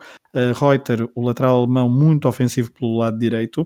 No início falamos, depois há uma. Uh, estamos a falar de um, de um, jogo em que só teve 37.800 pessoas, isto para voltar ao início, quando tu falaste, e bem, estamos a falar de estádios relativamente pequenos, uh, mas era um estádio que estava completamente cheio e um, eu vi o jogo uh, para, para este episódio com transmissão uh, da televisão dinamarquesa que ficaram completamente eufóricos e até cantaram depois do 2-0 e é aqui que eu quero ir, porque se falamos antes do início de, de comentarmos esta final de Kim Vilfort, o segundo golo é uma espécie de também, é uma jogada também confusa em que a bola de repente cai nos pés de Kim Vilfort, que assim de uma forma meio desajeitada consegue dominar a bola e depois, aí sim, de forma mais uh, artística e bem, e bem executada, tira da frente dois defesas e remata de pé esquerdo fora da área para o fundo da baliza de Bodo Wilner e uh, não deixa de ser, uh, depois daquilo que tu, que tu comentaste, não deixa de ser de facto muito simbólico ter sido Kim Vilfort a marcar o último gol deste torneio, o gol que deu, confirmou a vitória dinamarquesa no torneio.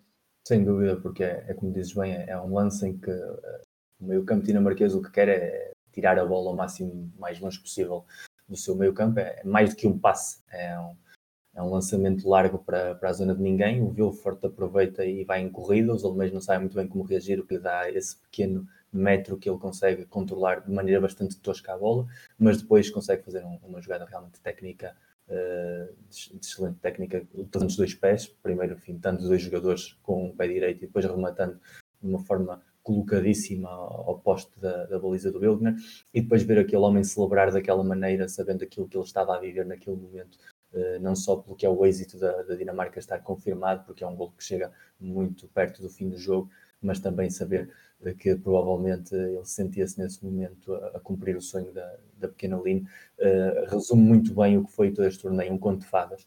Um conto de fadas para o futebol dinamarquês, um conto de fadas para essa história que depois uh, teve um final triste da pequena ter falecido umas semanas depois, e, e, um conto de fadas também para um estilo de futebol que desapareceu da Europa, não, não é, é o último torneio de oito seleções, é o último torneio antes de, de várias mudanças eh, fundamentais para entender o futebol de hoje em comparação com o passado, como por exemplo passar a bola ao guarda-redes e poder segurar a bola, algo que vamos ver durante a final, durante todo o torneio sobretudo, mas na final desse, de maneira repetidas, como a Dinamarca está com o posse de bola a entrar no meio campo da Alemanha e decidir passar a bola ao Schmeichel para o Schmeichel agarrar a bola, define muito esse futebol até 1993, até essas mudanças de regra que depois no Mundial 94 já não vamos ver, a própria dureza, que depois começa a ser muito mais castigada pelos árbitros eh, a metade da década de 90, ainda se permite de certa maneira e vemos entradas que seguramente teriam eh, sido amonestações ou até vermelhos diretos noutros casos, e digamos que encapsulou um tempo que ficou aí.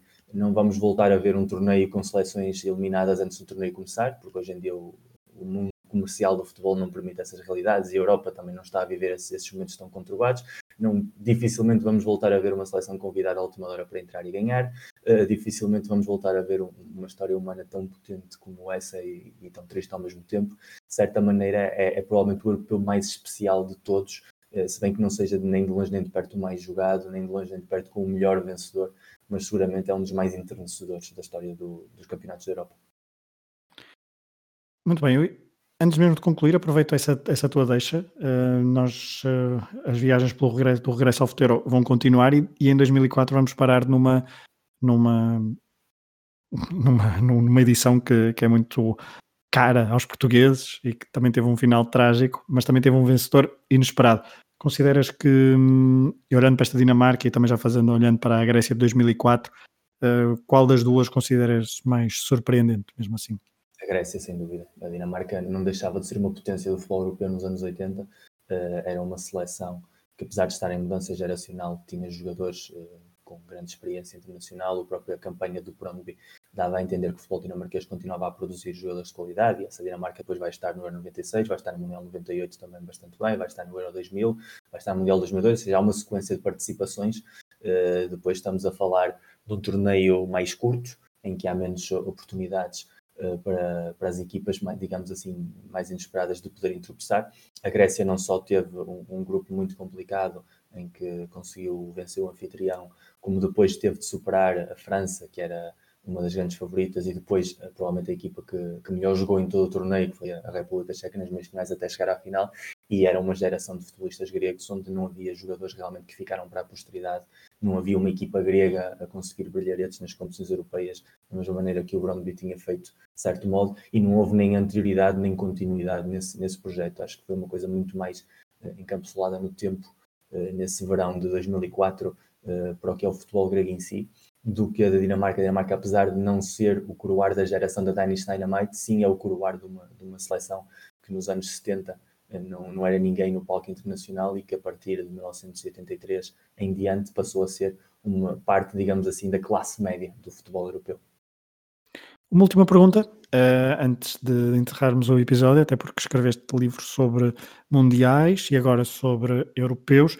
Um, qual é o fascínio dos europeus? Até porque eu acho que uma vez já, já te ouvi falar sobre isso, acho que foi aqui ou até foi em conversa uh, privada sobre privada comigo um, no sentido de dar um peso maior aos europeus, que é um torneio que agora também se está a expandir, agora são 24 equipas e, é, e o apuramento é cada vez mais, mais fácil, mas até, até este, mesmo com 16 equipas, era um torneio muito difícil de ganhar e era um torneio com uma, com uma carga simbólica muito própria. Qual é a magia dos europeus, por exemplo, em relação aos, aos mundiais? Sem dúvida é isso. Os mundiais é uma festa global, uma festa de sons e de cores, uh, portanto, acabas por te interconectar com o mundo em si mas realmente a nível competitivo é um torneio que, salvo algumas exceções, começa a funcionar a partir dos oitavos, quartos final, digamos assim. A fase de grupos, estamos habituados a ver aquelas semanas em que nos divertimos mais do que vemos futebol competitivo. Os europeus nunca foram assim, ou pelo menos não têm sido assim, eh, porque é uma competição, como algum dirigente da UEFA alguma vez disse, é um mundial sem o Brasil e sem a Argentina. Podíamos juntar alguma seleção sul-americana ou africana ou até asiática ocasional, mas realmente Uh, normalmente é um torneio de elite em que a margem de erro não existe em nenhum momento. Uma equipa que perca o primeiro jogo sabe praticamente que a festa acabou ali. Raras são as exceções que isso, que isso não acontece. E depois, uh, até inclusive quando se criou a ampliação para 16 equipas, que, de que vais falar no próximo regresso ao Fute Euro, mesmo assim, falando naquele momento do contexto político europeu, havia 16 equipas realmente potentes na Europa, portanto havia uma, uma capacidade de ter torneios competitivos desde o início, coisa que os mundiais uh, sempre havendo aquela uh, porta aberta a seleções de continentes que mereciam obviamente estar e que davam outro cor, outra cor à festa, não podiam oferecer essa mesma dose de competitividade.